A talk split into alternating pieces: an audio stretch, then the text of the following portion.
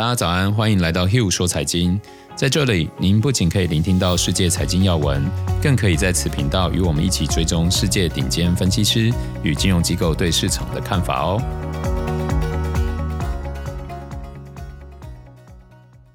大家早安，我是 Hill，今天是十二月十六号，星期三。我们先跟大家一起来看一下昨天欧美股市状况。然后再来看一下一些分析师对市场的看法。昨天美国股市标准普尔五百指数止步四连跌，因为受刺激协议乐观预期提振。MSCI 宣布从全球可投资市场指数中删除遭美国制裁的中国公司十只股票，删除对象仅包括行政命令中明确提及公司发行的股票，不包含任何子公司或关联企业发行的证券。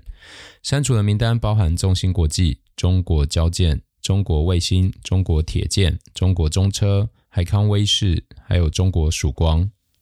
欧洲央行允许部分银行将不超过利润十五个 percent 的资金用于配息。欧盟将推出数字市场法草案。亚马逊等科技巨头或面临分拆风险。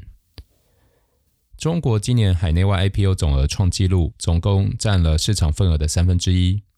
机构投资者减持现金。奔向风险资产，美国银行提示股市卖出讯号。汇市方面，市场风险情绪好转，美元触及两年低点。我们可以看到，目前市场最热的三种交易，一个是做多科技股，一个是做空美元，第三个就是做多比特币。接着，我们看一下一些基金经理人们对市场的看法。生物科技股票今年的强劲表现，或许有望持续延续下去。经理人们认为，新的顺风将涌现。此前，随着 COVID-19 疫苗和疗法受到华尔街的追捧，该行业攀升到创纪录水平。辉瑞、BioNTech、Moderna 开发的疫苗，在希望押注经济反弹的投资者讨论中占据主导地位。不过，药物开发商还有一系列其他催化剂有待演绎。加拿大央行行长认为，经济正在陷入困难时期。铁矿石的需求激增，使其成为今年表现最佳的大宗商品，并且价格可能会在未来几个月内持续保持高位。上周基准现货铁矿石价格创下九年来最高水平，而新加坡和大连期货市场则创下纪录新高。专家们预测，铁矿石的短缺状况将会持续到明年。J.P. Morgan 调查显示，美国国债客户的多头比例正在减少，中性比例占比正在增加。接下来，今天要来延续企业现金流分析的系列。本来想跟大家聊聊并购，但是在这之前，我想先跟大家介绍一下今年最红的话题之一，那就是空壳并购上市。今年美股除了 IPO 和疫情以外，绝对离不开的话题，应该就是 SPAC 的了。SPAC 是 Special Purpose Acquisition Company，特殊目的并购公司，说白了就是上市的空壳公司。准备了许多现金要并购值得投资的未上市公司。和 IPO 相比，未上市公司选择 SPAC 的好处是方便、速度快、上市成本又低，而且 SPAC 公司背后的团队通常都是有相关上市经验和人脉的，还是有一定的话题和人气。毕竟空壳公司的获利也是来自于市值的上升，那他势必会尽一切的努力来炒热这个买气。今年 SPAC 成为话题，是因为利用这个管道上市案例变多了。上半年已经有五十五个合并案例，总金额已经比过去任何一个完整年度都还要来得高。相信就算没有买过 Spec 的朋友们，或多或少也听过一些消息。今天我们就来分享一些我的看法给大家哦。Spec 的特点是没有实质营运，成本相当低，成败与否关乎团队声誉和下一次的融资机会。因此，我们最关注的就是操盘人和背后的管理团队。一个富有名望的管理者，可能在还没有任何动作以前，就能够推动 SPEC 的股价上升了。目前最瞩目的 SPEC 代码是 PSTH，就是一个很好的例子。PSTH 是由著名基金经理人 Bill Ackman 创立的。由于同样喜欢价值型股票，而且擅长介入公司营运，又被称为“小巴菲特”。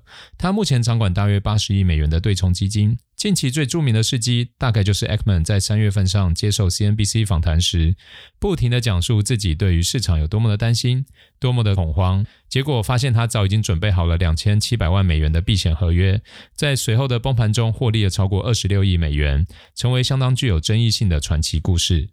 PSTH 的优势显然来自于 Eggman 的名声，不仅募资规模达到了四十亿美元，比 Spec 平均的五到八亿美元高出了非常多，再加上自己的对冲基金也愿意投入，让 PSTH 成为目前全市场的焦点。甚至在并购协议八字都还没一撇的时候，股价已经先上涨了二十个 percent。因此，市场上对于他要并购的目标也有许多的传言，像之前 Airbnb 也曾经是 Eggman 很喜欢的公司，可惜已经没有机会了。而最新的消息指出，本来年底以前会上市的 Roblox 和 Efron 也都决定延后 IPO，但两者背后都有像是腾讯这样的资本在，应该也不会是它的目标。目前消息中最有可能是金融支付独角兽 Stripe，业务模式和 Square 很像，专门服务商家支付，目前估值已经超过四百亿美元。至于后续会怎么发展，我们就静观其变。那接下来我们就聊聊 spec 的股价通常反映三点。第一点，投资人对团队的信心；第二点，就是市场有价值的独角兽；第三，并购失败的可能性。成立一支 spec 以后，只有两年的时间去寻找合适的并购项目，如果没有找到，就会宣告失败。最近这么受欢迎的 spec 有没有失败的案例呢？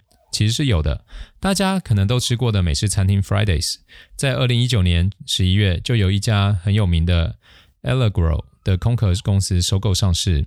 当时 Allegro 相当少见的以餐厅为主要的并购对象，没想到后来疫情爆发了，餐饮业受到严重的打击，最终在二零二零年四月六号正式宣布终止合并协议。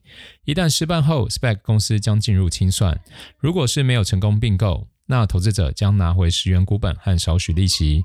假如有发生并购，那就要看一下市值状况了。但就像我们昨天提到的，投资一家公司可以先想想什么情况公司会失败。Spec 一来没有财务数据，二来承办关键充满变数。尤其近几次的 IPO，我们都看到上市首日动辄一百个 percent 起跳。如果我是独角兽公司的股东，应该会更想走向 IPO，除非 Spec 公司给出高于我预期的价格，或是公司本身 IPO 是有困难的。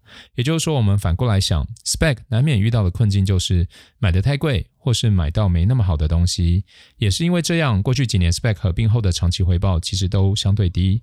之所以今年有所不同，我想是因为跟着泛滥的资金流以及整体股市的 IPO 浪潮而起。有趣的是，如果真的想投资 SPAC，但又不知道如何下手的人该怎么做呢？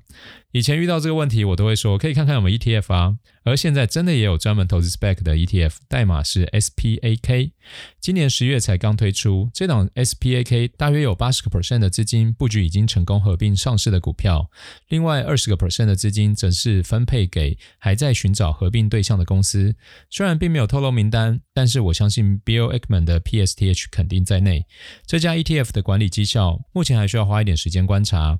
整体而言，spec 对我来说就像一个投机的管道，而且属于风险较高的类型，并不会花太多时间去琢磨它们。我相信现在市场上还有很多更棒的机会等着我们去挖掘。今天就是为了听众朋友们介绍一下 spec，。大家对于这集内容有什么想法呢？欢迎来信留言一起讨论哦。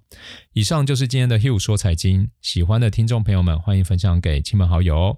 明天我们也会再陪大家一起聆听全球财经要闻，我们明天见。